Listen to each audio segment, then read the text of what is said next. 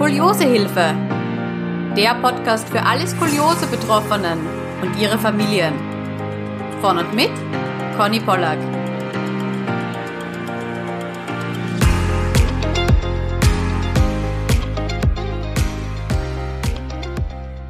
Hallo, es freut mich, dass du heute wieder zuhörst. Bevor die Folge losgeht, möchte ich dir gerne eine kleine Botschaft mit auf deinen Weg geben. Denn vielleicht bist du gerade in einer richtig herausfordernden Skoli-Situation. Vielleicht stehst du gerade vor einer Weggabelung und weißt einfach nicht, ob der linke Weg oder der rechte Weg besser für dich ist. Ja, vielleicht fühlst du dich auch alleingelassen und hast das Gefühl, dass niemand in deinem Leben gerade versteht, was du mit deiner Skoliose durchmachst.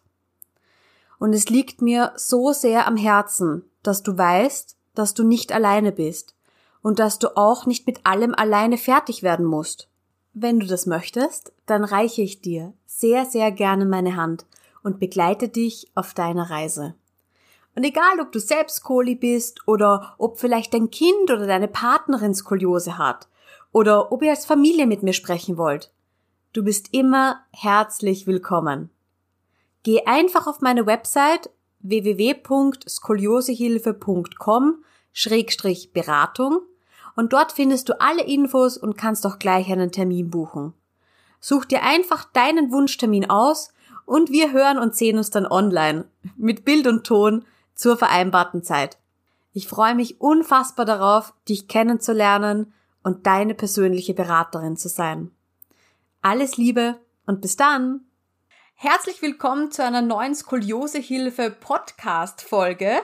Heute habe ich die liebe Silja zu Gast und ich freue mich richtig auf dieses Interview. Wir haben uns per Instagram kennengelernt. Ich moderiere dich da vielleicht kurz an. Du bist Reitlehrerin, du bist Gründerin von Ride Education, du bist eine Bestseller-Autorin, nämlich des Buches 44 goldene Regeln für faires Reiten. Du hast einen Podcast, der heißt Saddle Up. Also und systemischer Coach bist du auch noch. Das volle Programm, also richtig, richtig cool. Herzlich willkommen, Silja. Hallo Conny, das war ja mal hier eine Anmoderation. Puh. Danke, dass ich da sein darf. ja, sehr, sehr gerne. Und natürlich, das kleine Detail habe ich jetzt noch ausgelassen. Du hast Skoliose. Das kann sich wahrscheinlich jeder denken, der hier zuhört. Ja, genau. Möchtest du dich äh, nochmal ganz kurz vorstellen oder auch gerne gleich reinstarten in deinen Skoliose-Weg? Wir werden heute ja nicht so viel über äh, Therapiemöglichkeiten und bis ins kleinste Detail in, in diese Sachen reingehen, sondern bei uns geht es jetzt auch ein bisschen um unseren Alltag mit der Skoliose, um den Alltag mit Rückenschmerzen und auch inwiefern das natürlich auch eine Auswirkung auf unseren Job, auf unser berufliches Umfeld hat. Ja, genau. Ja, ähm, also vielen Dank für deine Anmoderation. Genau, ich bin Silja Schießwohl, Gründerin von Ride Vacation. Äh, eigentlich Reitlehrerin, wenn man so möchte. Bin jahrelang vor Ort auf den Reitplätzen gestanden. Und ähm, ja, um es kurz zu machen, da habe ich dann eigentlich auch gemerkt, dass dieser typische Reitlehrerjob, der natürlich schon auch mit einer großen körperlichen Belastung einhergeht, viel stehen, viel laufen, ähm, auch die Arbeit am Pferd, das Reiten, ne, das ist alles einfach auch Sport. Und ich habe da dann einfach schnell gemerkt, dass ich da körperlich an meine Grenzen komme. Und deshalb kann man in, in dem Kontext, wo wir jetzt heute hier sind, glaube ich, ganz gut sagen, dass die Skoliose einfach maßgeblich zu ja meinem beruflichen Weg auch beigetragen hat. Und aber auch ja auch beim Reiten, auch das Sportliche, auch die Therapie. Also da hängt ja so viel mit dran. Aber was ich eben sagen kann in dem Kontext ist, dass ich jetzt nicht dieser, also ich habe ja auch andere Folgen von dir mitbekommen, ich bin eben nicht dieser Patient, der so eine ganz starke, ausgeprägte Skoliose hat, wo man von einem Therapeuten zum anderen geht oder sogar mit Operation. So schlimm war es oder ist es bei mir zum Glück nie gewesen. Und trotzdem hat es mich halt immer eingeschränkt und einfach mein Leben beeinflusst. Positiv mhm, und negativ, ja. würde ich jetzt heute sagen, ja. Ja, ich sehe das bei mir auch so ähnlich. Es hat alles zwei, zwei Seiten. Hm, wann, du hast jetzt gesagt, du warst eben früher Reitlehrerin und bist wirklich auf den Plätzen gestanden. Damals wusstest du schon, dass du Skoliose hast. Ja. Ähm, wann ist denn deine Skoliose-Reise so losgegangen?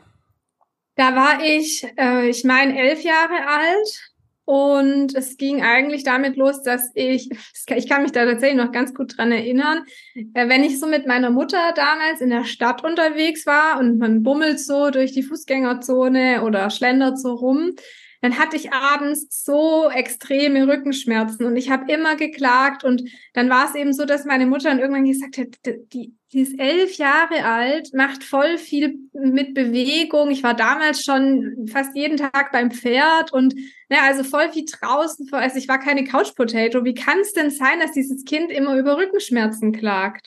Und so kam das dann eben damals, dass ich dann ganz normal zum Orthopäden gegangen bin, geröntgt wurde und das halt festgestellt wurde. Also ich denke relativ ja normal so. Und dann wurde da auch kein, äh, ja, es hat, haben, haben ja viele oder haben halt einige und dann habe ich eben Krankengymnastik gemacht über einige Zeit, dann auch mehrmals in der Woche und habe das zugleich aber auch mitgekriegt, wie es auch anders sein kann. Also da war in der Zeit auch ein Schulkamerad von mir, der ein Korsett getragen hat und bei dem es sehr viel ausgeprägter war. Und ja, das war, ich war natürlich dann immer froh, dass es bei mir nicht so schlimm in Anführungszeichen halt, oder was heißt in mhm. Anführungszeichen, mhm. ja, aber halt so äh, ausgeprägt war. Und habe dann auch durch die, durch die Krankengymnastik eine Verbesserung natürlich gemerkt. Und es war bei mir jetzt aber nie so, dass es dann irgendwie permanent gemessen wurde oder ähm, extrem dokumentiert wurde. Es war dann eben festgestellt, ich habe da was dagegen getan. Es äh, wurde nie schlimmer. Ähm, ich würde aber heute sagen, ich, ich mit meinem heutigen Wissen, ich glaube, es hätte deutlich besser werden können, wenn man das noch mehr verfolgt hätte. Mhm. Hat man aber damals halt nicht. Das heißt, es war halt immer Thema. Also für mich privat, persönlich. Also es, ich, ich hatte immer ein bisschen Rückenschmerzen oder halt mal mehr, mal weniger. Es war nie so, dass ich sage, es war dann weg. Ja, also es war immer, mhm. ich hatte es im Griff, mal mehr, mal weniger, aber es war immer halt ein Begleiter sozusagen. Bis heute. Ja, das ähm, ist auch ein sehr gutes Beispiel dafür, dass gibt ja auch viele Skoliose-Studien und da sagt man auch, die Schmerzen müssen nicht immer korrelieren mit der Stärke der Skoliose. Und das ist für mich das beste Beispiel, weil es gibt doch viele Jugendliche, die eben sagen, ich spüre gar nichts und habe aber einen, eben eine immens hohe Gradzahl eigentlich für das Alter. Ja. ja also das sagt nur bedingt was drüber aus. Wurde dein Röntgenbild je vermessen? Äh, ja, ich habe gerade, als du es so ausgeführt hast, darüber nachgedacht. Ich weiß aber tatsächlich gerade nicht auswendig, äh, was da genau rauskam. Ähm, ich weiß nur noch, dass ich vor, ich glaube, es war jetzt vor zwei, drei Jahren, war ich noch mal beim Arzt, weil es wieder extrem schlimm, also immer noch im Rahmen, wie schlimm es noch sein kann, ne, noch viel Luft nach oben, aber es war halt wieder stärker und ich habe dann gedacht, ich muss das nochmal angucken lassen. Dann war ich nochmal da, nach einigen Jahren, wo ich eben nie beim Röntgen war oder so. Und dann hat er sich's auch nochmal angeguckt und hat das so total abgetan. Ja, das wäre ja fast nichts.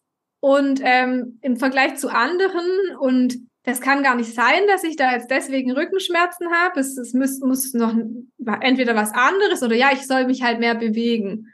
Und ich stand so da und dachte so, ich bewege mich mehr als jeder andere Mensch in meinem Umfeld. Ähm, ne, also ich war da richtig geknickt danach, weil ich mich überhaupt nicht ernst genommen gefühlt habe und ähm, ja, also schlimmer geht immer, aber wenn man Schmerzen hat, hat man halt Schmerzen, ne? Genau, ich wollte es gerade sagen, ja. Also wenn man Schmerzen hat und dann wird man vom Arzt nicht ernst genommen, äh, ja, ja, hat er dann irgendwie einen Vorschlag gemacht, so, ob du noch irgendwelche anderen Diagnosen nee. ausklammern solltest oder überprüfen solltest oder? Nee, gar Nein. nicht. Also war gar kein Thema. Und für mich war es dann eigentlich das weitere Mal der Anschluss dazu zu sagen, okay, ich muss es halt selber wieder ernster nehmen, noch mehr Ausgleichssport machen. Ich meine, ich sitze jeden Tag auf dem Pferd, ich bin jeden Tag auf Achse, aber das ist halt dann auch wieder eine einseitige Belastung. Ne? Also ich, ich weiß das aus Erfahrung der ganzen Jahre, dass je mehr Ausgleichssport, je mehr Ausgleichssport ich mache, desto besser geht's mir. Das ist natürlich ein Fakt. Und ich denke, das ist ja generell so, wenn man ein Rückenproblem hat. Ne? Also egal, ob da jetzt eine Skoliose dahinter steckt, steckt oder was anderes, vorausgesetzt, man hat, es geht überhaupt noch vom Rücken her. Das war ja bei mir zum Glück eigentlich immer so, dass es ging. Und ähm, dann habe ich einfach mich im Fitness angemeldet, habe geguckt, dass ich da einfach regelmäßig wieder mehr tue. Und heute ist es halt so, dass ich im Prinzip weiß, wenn ich mehr Schmerzen habe, ich bin selber schuld. so, ne? Also dann ist es so dieses Zeugnis von, ja, hast du halt die Prioritäten wieder falsch gesetzt. mhm. Okay, ja, verstehe voll, was du meinst. Der ist bei mir sehr ähnlich, ja. Okay, also lass uns noch mal ein bisschen äh, zurückspulen in der Zeit. Das heißt, ein bisschen Krankengymnastik wurde gemacht, äh, was Spezielles oder einfach nur Physiotherapie?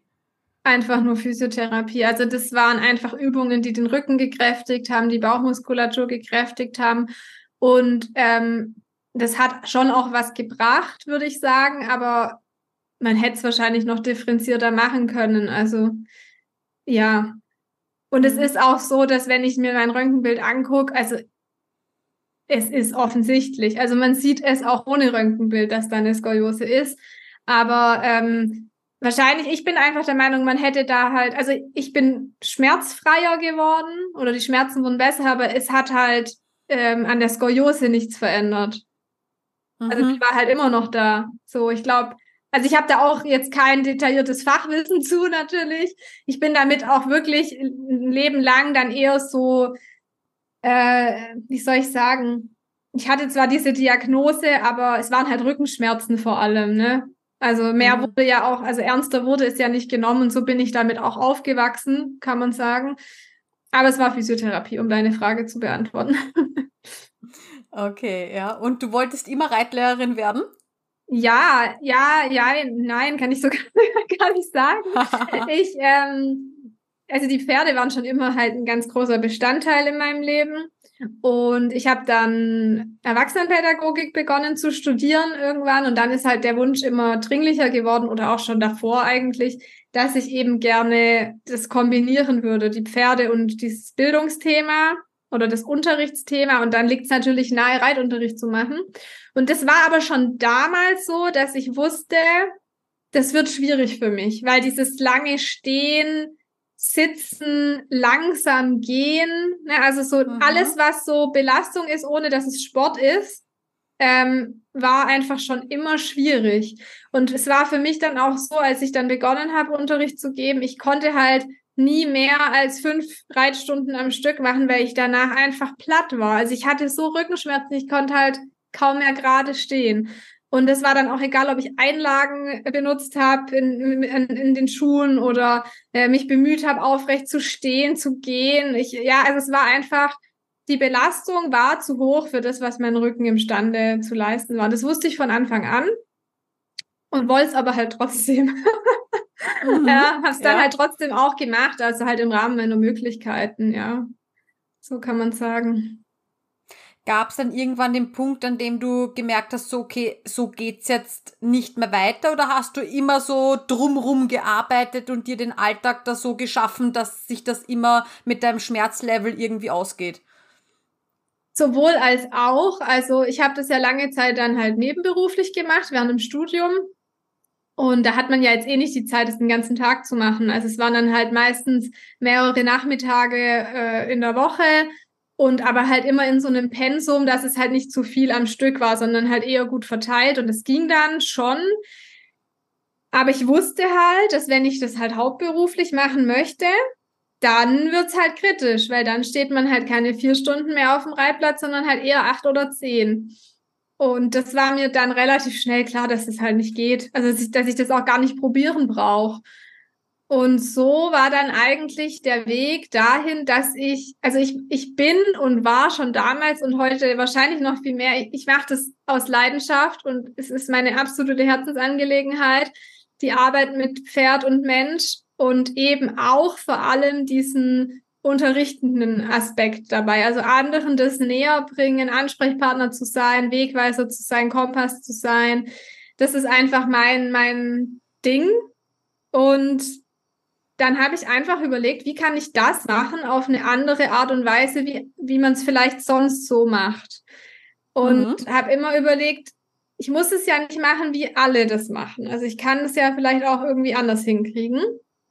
Und ja, war dann halt schon immer so ein bisschen anders unterwegs als andere Reitlehrer. Also andere machen dann zum Beispiel auch, ich will jetzt nicht zu fachlich werden, aber es gehört ja durchaus auch dazu, dass man halt auch Beritt macht, also andere Pferde von anderen Menschen reitet und ausbildet. Das ging bei mir nie. Das war, das war für meinen Rücken noch schwieriger, also als jetzt zwischendrin auch mal sitzen zu können, ne, irgendwie. Also es war einfach nicht möglich. Und ah, okay, also zu viel Reiten hat dir quasi auch nicht gut getan. Ja, also in, in der richtigen Dosis war das gut oder ist es auch immer noch gut, aber ich merke einfach, dass zu, zu viel vom Gleichen einfach und ne, dann ist es ja mhm. auch hintereinander. Ne? Man reitet ja dann drei, vier, fünf, sechs, sieben, acht Pferde hintereinander. Und das ist dann halt alles wieder in die gleiche Richtung. Du musst aufrecht sitzen, du musst Körperspannung haben in einer positiven Art und Weise. Das ist sehr sportlich und das ist auch ähm, gut, aber es ist halt dann auch wieder einseitig und anstrengend. Und ich glaube, wenn ich es jetzt wirklich gewollt hätte, hätte ich schon noch mehr Ausgleichssport machen können, um das dann zu machen. Aber mein Steckenpferd war halt immer dieses Erklären und Weitergeben und gar nicht unbedingt, ich reite vor und zeige, wie es geht und du machst es dann halt irgendwie nach, sondern es war schon halt dieses Erklärende dabei. Deshalb war das für mich jetzt gar nicht so schlimm, dass ich keinen Beritt machen konnte. Mhm. Oder sagen wir so, der Aufwand, um es machen zu können, war mir einfach zu groß. Weil noch mehr Ausgleichssport, noch mehr Zeit in der Freizeit dafür, dass ich, ne, also man weiß, was ich meine, glaube ich. Genau, und so war es aber schon immer so, dass ich mich so ein bisschen, äh, ich, ich war halt nie der ganz typische Reitlehrer. Und es war halt am Anfang schon manchmal so, dass ich dachte, hm, kann ich das dann überhaupt sein? Weil eigentlich muss man noch anders sein, um Reitlehrer zu sein. Ja, und heute würde ich halt sagen, ich habe mein Job oder ich bin immer noch Reitlehrerin, aber ich habe meinen Job so gestaltet, dass es nicht nur mein Traumjob ist, sondern dass sich auch wunderbar mit meinen Problemchen äh, mhm. kombinieren lässt. Ja, und habe dann einfach mit der Zeit, auch durchs Studium, weil da eben viel im Bereich E-Learning dann auch präsent war, habe dann begonnen, das ganze Thema mehr in Richtung digitale Online-Lernangebote umzustellen oder zu ergänzen im ersten Schritt. Und mittlerweile mache ich halt eigentlich auch nur noch das, nur noch das, beziehungsweise jetzt sind wir auch wieder mit Trainerausbildung und so dran, dass es wieder auch mehr Präsenz wird. Lange Rede, kurzer Sinn. Äh, ich ich habe es mir so zusammen, ich, ja, ich habe, man könnte schon sagen, ich habe mir meinen Traumjob gebacken sozusagen. Mhm. Sehr, sehr cool, ja, der Blick über den Tellerrand. Und jetzt im Nachhinein natürlich werden sehr viele sagen, ja eh klar, voll den Nerv der Zeit getroffen, ähm, Online-Kurs, das irgendwie zu verheiraten, ja, es ist nicht nur für dich gut, weil, weil du dann noch mehr Energie für deinen Job hast und so wie du sagst, in dir so gestaltet hast, dass das, dass das gut für dich ist, sondern es ist natürlich auch gerade ja, in, in aller Munde einfach, dass ich mit meinem Pferd in dem Fall nicht durch halb Deutschland fahren muss und dann genau. dort noch eine fremde Box anmieten und noch hunderte, tausende an Euros bezahlen muss und mir noch drei Wochen Urlaub dazu nehmen könnte und so weiter und so fort. Ja, ja, genau. Ja, und ich muss auch sagen, das war eben, äh, also ich glaube, die zwei Haupttreiber, um das so zu gestalten oder zu machen, waren halt wirklich einerseits die Rückenschmerzen und andererseits halt dieses E-Learning-Thema, das mich im Studium so fasziniert hat. Also es war, ich habe es ja gerade eben eingangs auch schon im, in unserem Gespräch gesagt, es war gar nicht so, dass ich jetzt ein Online-Business wollte, sondern ich habe einfach so diese Ideen aus dem Studium mitgenommen und dachte, das jetzt mit Pferden wäre doch irgendwie gut. hm. ja. Aber das finde ich ganz, ganz toll, weil wie viele würden hergehen und sagen, ja, also Reitlehrer, das schaut einfach so und so aus. Das ist der klassische Reitlehrerberuf. Das kann ich mit meinem Rücken nicht machen. Ja, ich kann meinem Traumjob nicht nachgehen. Ja. Und die diesen Traum dann aufgeben. Und du hast eine Möglichkeit gefunden, das zu tun. Und natürlich, da gehört viel Mut dazu und alles. Aber trotzdem, im Endeffekt sitzt du jetzt da und hast deinen Traumjob, kannst das machen, was du liebst, hast was komplett Neues dabei noch erfunden also großes Kompliment. ja, danke, ja. Mir fällt da gerade noch was anderes ein, weil ähm, in dem ganzen Reitbereich ist es ja auch so, dass es sehr auf Körperhaltung auch ankommt. Und mhm. das war bei mir natürlich auch immer ein Problem. Also ich, für, ich, ich musste immer sehr viel dafür tun, eine gute Körperhaltung zu haben. Es war dann schon möglich, aber wenn ich halt keinen Sport gemacht habe, dann bin ich halt so in mich zusammengefallen sozusagen. Und ich bin dann auch an eine Trainerin damals gekommen, die ein Konzept entwickelt hatte, das dadurch entstanden ist, dass sie Skoliose hatte. Und so bin ich da eigentlich auch, also ich habe mich da halt total abgeholt gefühlt. Ne? Also es war praktisch ein Reitkonzept. Ähm, also ich versuche es jetzt gerade irgendwie so für den Fachfremden äh, zu formulieren. Ich würde es jetzt in Pferdesprache ganz anders sagen, aber ja, die hatte eben auch Skoliose und da habe ich mich halt das erste Mal abgeholt gefühlt, weil sonst war es halt immer so, ne, dass man auf dem Pferd saß und dann heißt es halt so gerader Rücken, aufrecht sitzen, Schultern zurück und ich dachte so, ja, aber ich kann halt jetzt mein Hohlkreuz nicht wegzaubern, also es ist halt da. Und dann wird man da in so eine Schablone reingedrückt und kann sich eigentlich gar nicht mehr richtig bewegen, sitzt voll angespannt auf dem Pferd. Und da war ich dann halt das erste Mal so in Kontakt, wo ich gemerkt habe, hey, okay, man kann es auch anders machen. Und so war, hatte das halt nicht nur beruflich diesen Hintergrund, sondern auch wirklich für dieses Hobby, für diesen Sport, wenn man so möchte, wo ich einfach auch da immer wieder gemerkt habe, also irgendwie sieht es bei mir anders aus als bei anderen, aber also ich, der Reitlehrer hat keine Ahnung von Skoliose, ne, damals noch, als ich Kind war zum Beispiel. Und ich habe aber halt gemerkt, dass so, so wird's halt auch nichts. Und dann, ja, das war dann noch so ein anderer Teil der Geschichte eigentlich. Also für, für dieses Sportartenbezogene halt, ja. Mhm. Wurdest du auch von deinen Reitlehrern angesprochen mit, da sitzt gerade, du sitzt da schief? Ja, ja, ja, klar. Also ich hatte, war ständig, wurde ich, ich wurde immer für die gleichen Sachen korrigiert. Und wo ich dann auch gesagt habe, das und das ist bei mir das Problem, die konnten damit nichts anfangen, haben halt weiter korrigiert.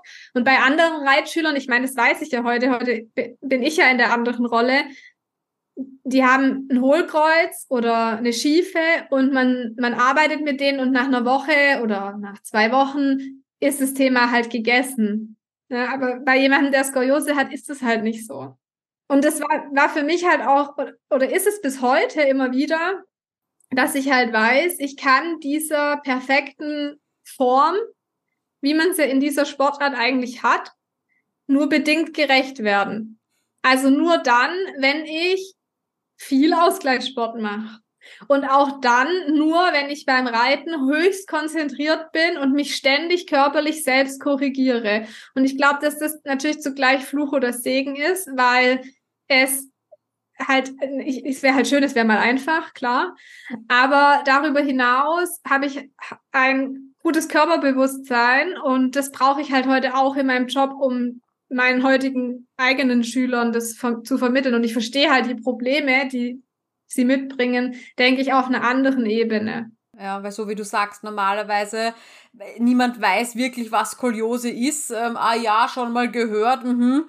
Und dann so wie du sagst, immer dasselbe, man kriegt immer dasselbe zu hören und irgendwann ist es ja auch so, man denkt sich so, ich kann aber nicht anders, was soll ich denn jetzt doch tun? Ja, ja ganz genau.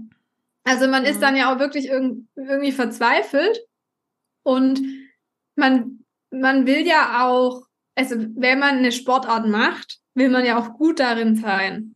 Also ich meine es gar nicht aus dem Wettkampfgedanke raus, ich war nie turniermäßig unterwegs, aber man will ja gut sein und wenn man halt äußerliche Fehler hat, um es mal jetzt ganz plakativ zu sagen, und sich immer erklären muss, dann ist es einfach auch, ähm, wie soll ich sagen, das, das macht ja was mit einem. Mhm. Also, ja. das ist einfach, ich hatte halt immer das Gefühl, mich, ich, mich rechtfertigen zu müssen oder ja, halt viel mehr tun zu müssen als andere, damit es annähernd gleich gut aussieht. Mhm.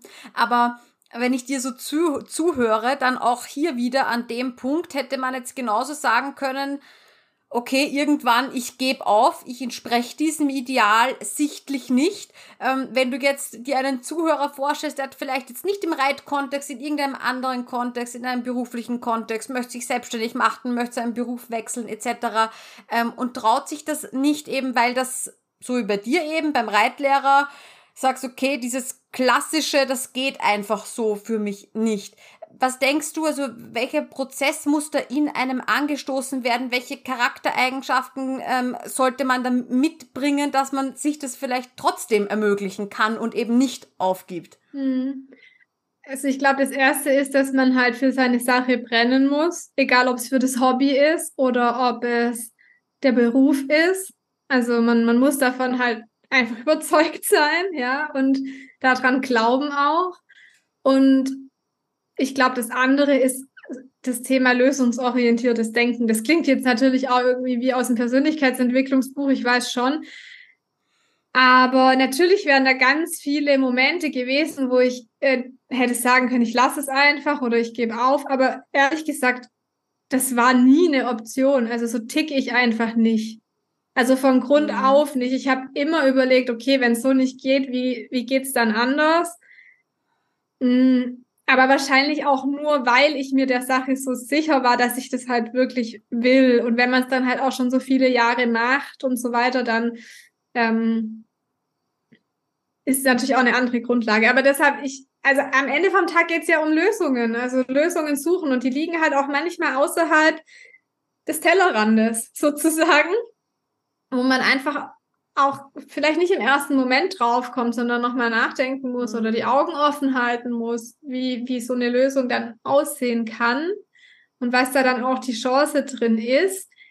Ich will natürlich jetzt auch nicht, dass es so rüberkommt, dass es jetzt immer eine Chance ist. Also es gibt Situationen im Leben, die sind einfach scheiße, ja, Punkt. Mhm. Ähm, und da, da braucht man auch nichts schönreden. Und jemand, der noch eine viel stärkere Skoliose hat oder auch vielleicht auf eine andere Art und Weise eingeschränkt ist, das, das ist, also bei mir war es ja zum Glück immer irgendwie handelbar, ne? Deshalb will ich da jetzt auch niemandem irgendwie zu nahe treten oder so. Ja, aber ich, ich habe halt schon immer so diesen, diesen Gedanken oder diese Haltung, diese Einstellung, dass ich halt sage, hey, ich, ich nehme das selber in die Hand. Und das merkt man dann wahrscheinlich jetzt so bei dem, was, was ich so erzähle oder wie meine Geschichte so ist, dass ich das halt auch gemacht habe. Mhm. Und ich muss aber auch sagen, dass ich natürlich ähm, auch in einer anderen Situation war, als es manche vielleicht sind, weil ich war nie angestellt. Also ich bin aus dem Studium direkt in die 100% Selbstständigkeit. Ich glaube, wenn man erstmal in diesem Hamsterrad drin ist und im Angestelltenjob ist, dann hat man natürlich oft auch weniger Gestaltungsspielraum, weniger Zeit für Ausgleichssport, weniger Zeit zum Nachdenken, weniger Zeit für Inspiration. Das ist, es ist so, ja. Deshalb ist es ja auch eine luxuriöse oder eine schöne Situation, wie das bei mir war. Und trotzdem sehe ich es auch in meinem Umfeld, dass es bei vielen Leuten trotzdem möglich ist. Hm, ja, also ich wollte jetzt, ich wollte jetzt auch gerade da einhaken, weil ähm, auch wenn du sagst, ja, vielleicht ein bisschen einfacher, wenn man nicht aus dem Angestelltenverhältnis dann quasi irgendwie raus möchte, aber man muss sich halt auch erstmal trauen, sich selbstständig zu machen direkt nach dem Studium, weil du wirst bestimmt auch äh, ordentlich viel Gegenwind, auch vielleicht aus deinem nahen Umfeld bekommen haben, die auch vielleicht wissen, wie es dir mit deinem Rücken geht und sagen, boah, überleg dir das gut, Silja, gab solche Situationen? Ja, die, vor allem die Krankenversicherung hat gesagt, überleg dir das gut und mit einer Skoliose wollen wir dich nicht versichern in der privaten Krankenversicherung. Mhm. Oder nur, wenn du mehr zahlst. Ja, ähm, gab es natürlich, klar. Ja, aber kann ich jetzt tatsächlich gar nicht so viel dazu sagen, weil ich ein gutes Umfeld habe, so im Allgemeinen. Aber natürlich hängen da viele Entscheidungen dran. Aber bei mir war das dann eher auch nochmal, also auf einer allgemeineren Ebene andersrum ich wusste halt im Umkehrschluss auch, also ich wusste, 100% Reitunterricht auf dem Reitplatz ist keine Option. Ich wusste aber auch, 100% im Büro sitzen ist auch keine Option. Egal wie gut die Arbeitsplatzergonomie ist, ich werde extreme Rückenschmerzen haben. Und so war halt auch da irgendwie ein Wegweiser gesetzt, wo ich halt wusste, ähm, geht halt auch nicht, weil das wäre halt die andere Option gewesen nach meinem Studium. Ne? Also ich hatte damals dann auch äh, Praktika oder, oder Werkstudentenjobs und so bei äh, hier Stuttgarter Konzernen gemacht und so. Ich bin ja hier im Süden. Und da wären ja auch Möglichkeiten gewesen, aber ich war da zwei Tage in der Woche und ich kam abends heim und hatte Rückenschmerzen. also das ist ja die andere Seite. Und dann fragt man sich natürlich schon, okay, was, was fange ich jetzt mit der Situation halt an? Klar kann ich es durchziehen und mir geht's von Jahr zu Jahr vielleicht schlechter. Dann renne ich abends um 19 Uhr ins Fitnessstudio, um irgendwie die Waage zu halten. Ja, am Ende muss es jeder für sich selber entscheiden, aber für mich ich wollte das einfach nicht. Und ich war halt an dem Punkt, wo ich zum Glück in der, in der guten und schönen Situation war, dass ich eine Alternatividee hatte. Ja. Aber ich, was ich halt so oft sehe, ist, dass viele hm, zwar, dass, sie unzufrieden mit ihrer Situation sind oder dass ihnen auch nicht gut geht in ihrem Job, egal ob jetzt körperlich oder mental, und aber nichts daran ändern. Und das ist halt was, da, das, das, da bin ich komplett anders gepolt. Also wenn mich was stört, dann ändere ich es eher gestern als morgen. Aber da kann ich gar nicht sagen, wie es dazu gekommen ist. Ich, habe ich irgendwie halt, bin ich halt so. Also ich verstehe gut, was du meinst. Ich habe jetzt auch meinen Fulltime-Job reduziert auf äh, einen, einen drei Tage. Also ich bin Montag bis Mittwoch quasi im Angestelltenverhältnis und dann Donnerstag bis Sonntag in der Selbstständigkeit. Ähm, natürlich, da gehört viel Mut dazu. Da überlegt man hin und her und ähm, ob das, ob das jetzt so geht und äh, 100.000 Gedanken. Aber im Endeffekt, wenn man merkt, es geht nicht mehr und bei mir war eben genau das Bürojob. Ähm, da kann ich einfach nicht zwischendurch aufstehen und sagen, ciao Leute, ich bin jetzt mal drei Stunden weg, weil Hinweg zum Fitnesscenter, im Fitnesscenter, genau. duschen und wieder zurück, hm, das machst du nie, ja, selbst wenn du irgendwie einen ganz flexiblen Arbeitgeber hast. Ja. Wie ja. gestaltest du jetzt deinen Alltag? Äh, das ist eine schöne Frage. ich ähm, schaffe es zum Glück ganz gut, dass ich, wenn ich aufstehe, mir erstmal eine Tasse Kaffee mache und mich erstmal auf meine Yogamatte lege Mhm. Und wirklich die erste halbe, dreiviertel Stunde damit verbringe, mich einfach nur zu dehnen. Also wirklich, ich starte wirklich damit, rückentechnisch aufzudehnen. Weil das ist bei mir ein ganz großes Thema. Einfach, ich falle schnell wieder so in dieses Gekrümmte und mit, der, mit dem Dehnen schaffe ich es dann auch einen Tag über eine bessere Körperhaltung zu haben. Und ich bin auch ehrlich gesagt, also ich bin nicht dazu in der Lage, morgens so richtig Sport zu machen. Das, das geht, das kann ich mich nicht überwinden. Aber so mit meinem Kaffee eine Runde dehnen, das geht und das ist auch schön. Und da muss ich halt sagen, das schätze ich halt unheimlich, dass ich diese Freiheit habe, das machen zu können. Also das, klar, gut, als Angestellter muss man halt dann früher aufstehen oder seinen Tag entsprechend strukturieren. Aber das ist tatsächlich was, wo ich sagen muss, ist wahrscheinlich jetzt auch kein Geheimnis, aber ich weiß mittlerweile nach ganz viel Ausprobieren und Vorsätze, was Sport angeht, dass ich einfach das morgens machen muss. Weil ich bin so ein Typ, mir fällt immer was anderes ein. Also immer andere Dinge von der Arbeit, die wichtiger sind als meine Prio 1 Gesundheit wie oft ich mir am Neujahr schon vorgenommen habe, dieses Jahr Priorität eins dein Rücken. Es klappt nie. Es klappt nie. Und deshalb weiß ich, also der Tag hat nur 24 Stunden. Und wie gesagt, wenn je, je weiter der Tag voranschreitet, umso größer das, die Gefahr, dass ich es dann gar nicht mehr mache. Deshalb mache ich es jetzt wirklich immer ganz morgens. Also nicht mhm. im, also ich versuche es jeden Tag, aber ich bin da jetzt auch nicht so versteift drauf, dass ich wenn ich jetzt irgendwo anders unterwegs bin, ähm, dass ich dann das jetzt unbedingt machen muss. Aber wenn ich so in meiner Routine zu Hause bin oder in meinem Arbeitsalltag, dann mache ich das. Genau. Und dann ist es so, dass ich eigentlich den Vormittag bis in, in frühen Nachmittag rein am Schreibtisch verbringe und arbeite. Und am Nachmittag geht es dann zu den Pferden raus und dann bin ich eben den, den restlichen Tag auf Achse und reite und gibt manchmal auch noch die ein oder andere Unterrichtsstunde oder mache auch mal eine Berittstunde, das gibt schon auch, aber halt ne, so dosiert. Genau, dann bin ich eben draußen unterwegs, bewege mich viel und so das ganze Thema Ausgleichssport, also wenn ich schaffe, gehe ich dann auch mal noch ins Fitness oder mache halt irgendwas anderes Sportmäßiges. Joggen geht bei mir tatsächlich auch ganz gut. Oder auch wirklich gezielt Muskeltraining, Muskelaufbautraining. Aber ich fahre mit diesen wirklich konsequenten Dehnen sehr gut. Das hilft mir, mhm. hilft mir gut, auch die Schmerzen mehr im Griff zu haben. Ja. Ja, so sieht es dann eigentlich aus. Aber was ich sagen muss, ist so diese, also wenn ich dann abends heimkomme, je nachdem, was ich den Tag über gemacht habe, manchmal laufen die Tage ja auch ein bisschen anders, dann merke ich das halt schon mal mehr, mal weniger, dass ich einfach vom Rücken her K.O. bin. Und das sind dann Tage, wo ich, also die mir auch wirklich schon in der Vergangenheit viel Kraft gekostet haben. Also auch so das, damit klarzukommen, weil man im Umfeld immer junge Leute sieht in meinem Alter, die halt ihren Arbeitsalltag machen und dann ihren Sport machen und dann noch dies und jenes und keine Ahnung und abends quietschfidel äh, da noch Unternehmungen oder keine Ahnung. Und ich hatte halt wirklich schon Phasen oder Tage, wenn dann ist man abends privat auf einer Geburtstagsfeier oder irgendwas und muss auf einer Biertischgarnitur sitzen und ich hatte wirklich das Gefühl, ich, ich lege mich jetzt gleich auf den Boden. Ich kann nicht mehr hier sitzen. Und das sind dann so die Tage oder die Momente, wo, also die sind mir tatsächlich auch schon wirklich an die Substanz gegangen. Weil man ein, man verliert die Freude an den ganz normalen Dingen, wenn man einfach ständig diese Schmerzen hat. Und vor allem, was, was ich immer besonders schlimm fand, vor allem, wenn man doch schon so viel tut, dass es besser wird. Oder sich so bemüht und sich so viel bewegt und, ne? Punkt, Punkt, Punkt. Ja, genau. Ja. Ich glaube, du sprichst jetzt gerade ganz, ganz vielen Skoliose-Betroffenen direkt aus der Seele. so ist es. Ja, wie, wie ziehst du dich aus so einem Loch dann wieder raus?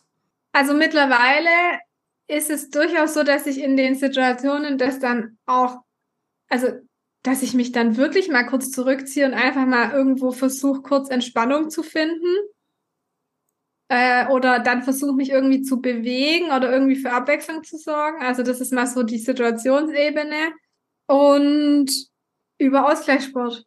Also ich weiß ja, was ich, also die, die Sicherheit, die ich habe, ist, dass ich weiß, was ich tun muss, damit es mir besser geht. Und das ist halt natürlich ein Pluspunkt. Das hilft natürlich dann damit umzugehen dann weiß man halt, ja, der Abend ist jetzt vielleicht blöd und anstrengend, aber morgen früh kann ich mich um mich kümmern und dann geht's mir besser. Mhm. Oder tatsächlich einfach ins Bett liegen und einfach liegen. Auch gut, mein Gott. ja. Genau, also mittlerweile, durch das, dass ich weiß, was ich tun kann, hilft es, dass ich mich nur noch in den seltensten Fällen dann reinsteige. also es, es ist auch so, ich finde, wenn man also das ist so bei mir, wenn ich halt weiß, ich bin jetzt für mich und da, das sind keine Verabredungen oder mit anderen Leuten oder so, dann kann man ja eh was machen oder Rücksicht nehmen und mal zehn Minuten Pause machen, sich wirklich mal flach auf den Boden legen. Also mir hilft es dann schon immer, einfach mal entspannen. Ähm, bei vielen anderen wahrscheinlich nicht, wenn es schlimmer ist. Ne? Aber bei mir ist es dann wirklich, dass ich kann nicht mehr auf, ich kann mich nicht mehr aufrecht halten. Die Muskulatur ist einfach müde. Und äh, wenn ich dann halt, äh, wenn ich weiß, okay, wenn ich jetzt die nächsten Wochen wieder voll Muskelaufbau mache, wird's ja auch wieder besser und ne, das, das beruhigt dann. Aber was wollte ich jetzt gerade sagen? Ach so, ja, dann, wo es mich eigentlich noch stresst, ist halt, wenn man in so Gruppen unterwegs ist und dann halt ja, auch dabei sein will und ne, wo es dann einfach, wo man merkt, man ist gerade so das schwächste Glied und, mhm. und keiner, und, und tatsächlich, oft ist ja auch so, wenn man sagt, man hat Rückenschmerzen, die, jemand, der noch nie Rückenschmerzen hat, kann das gar nicht nachvollziehen.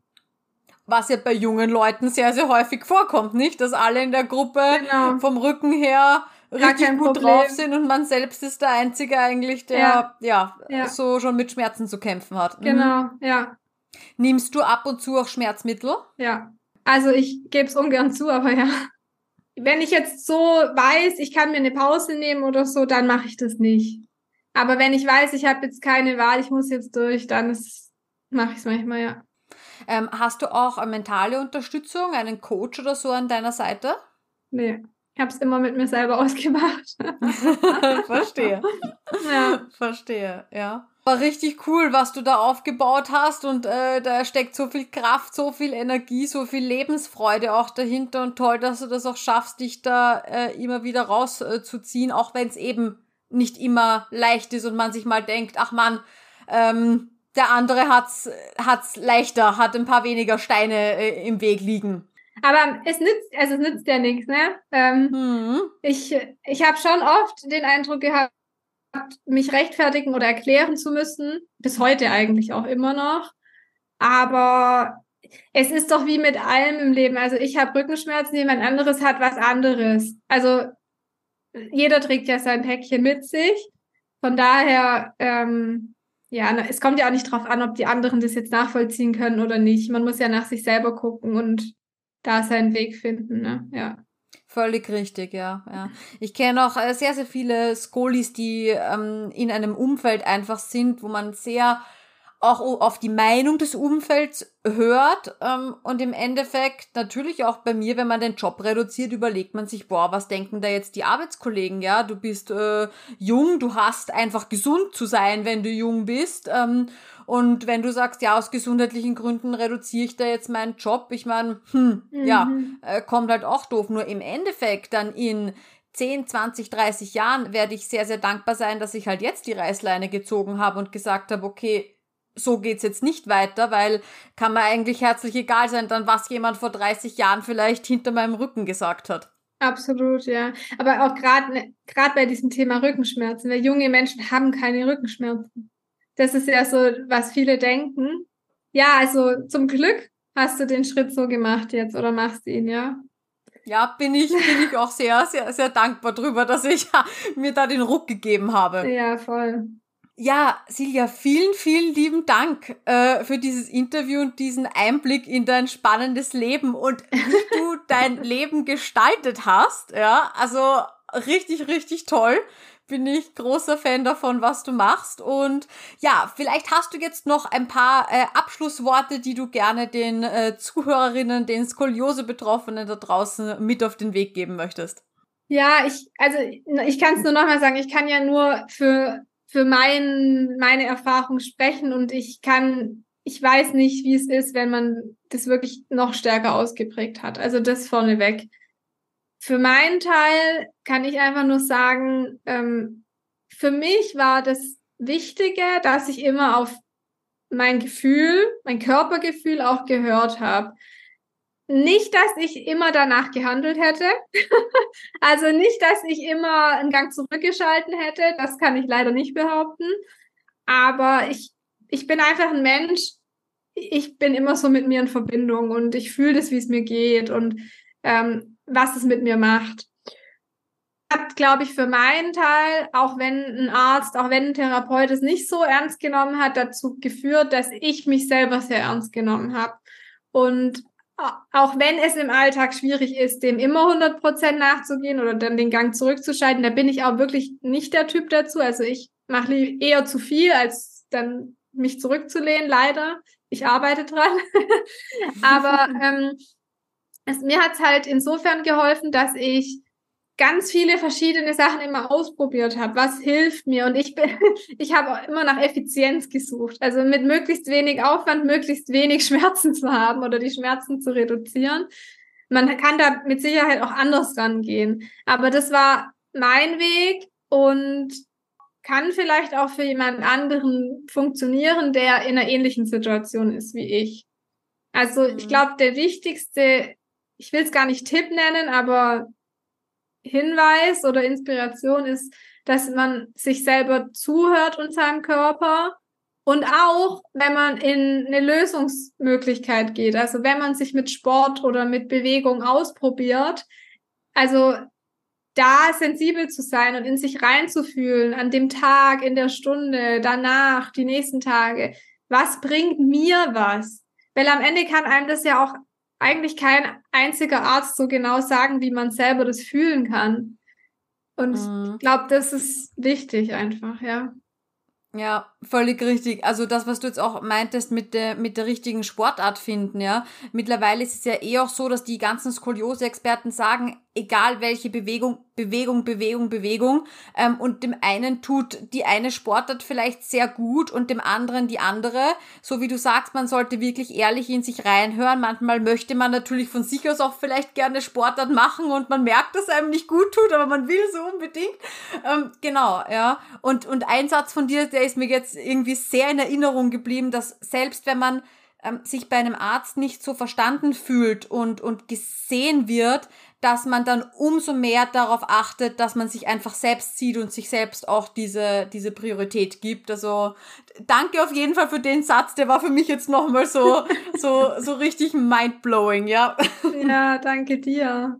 Ja, ich bin wahrscheinlich, was das ganze Thema angeht, jetzt nicht die, die beste Expertin sowieso nicht, aber ja, ich habe halt da so meine, meine kleinen Erfahrungen gemacht und ja, es begleitet einen halt.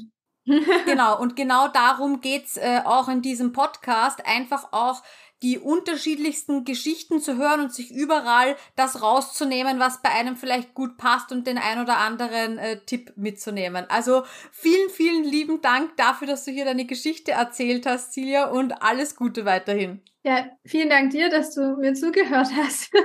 auch mal spannend, über, über das Thema zu reden. Ich rede ja in meinem eigenen Podcast immer viel über andere Themen, aber das war ja. auch mal schön, ja. Danke dir. Sehr schön. Das freut mich. Tschüss. Tschüss. Es freut mich, dass du heute wieder zugehört hast. Wenn du weitere Skoliose-Infos möchtest, dann schau doch gern beim Skoliosehilfe-Blog auf meiner Website www.skoliosehilfe.com vorbei. Dort bekommst du Tipps rund um die Skoliose, Buchempfehlungen, Neuigkeiten aus der Skoli-Community und auch Beiträge über meine Lieblingshilfsmittel, die mir den Alltag mit meiner Skoliose sehr erleichtern. Auf meiner Website findest du auch Beschreibungen zu allen Podcast-Folgen. Und du kannst sie auch ganz leicht nach Kategorien filtern und durchsuchen, sodass du wirklich alle Folgen findest, die für dich relevant und interessant sind. Und wenn du mit mir über deine individuelle Skoli-Situation sprechen magst, dann gehe einfach auf www.skoliosehilfe.com-beratung. Wähle deinen Wunschtermin und wir hören und sehen uns schon ganz bald online. Ich freue mich auf dich und ich wünsche dir noch einen wunderschönen Tag. Tschüss!